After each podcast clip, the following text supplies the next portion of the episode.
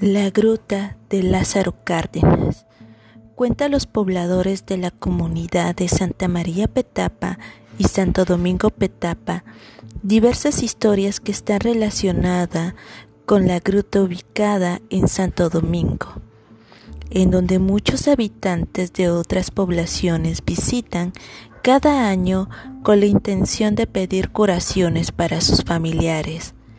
A cambio de estos deseos, deben entregar sacrificios y alhajas de oro para cumplir lo que más anhelan.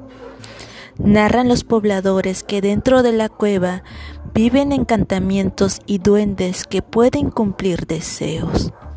En una ocasión, los pobladores de Santa María Petapan cuentan que en una fiesta patronal, tres personas de otras poblaciones que llegaron a la fiesta, al escuchar Dichas narraciones por parte de los ancianos acerca de la gruta y especialmente en las alhajas de oro, se aventuraron a ir a la gruta para robar las alhajas.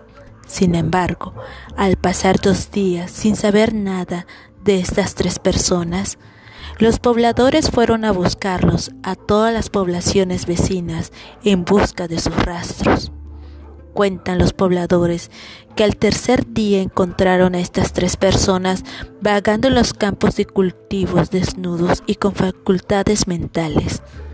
No pasó mucho tiempo donde los pobladores de Santo Domingo Petapa hallaron en la entrada de la gruta dos costales de oro, al parecer de estas tres personas que habían hurtado.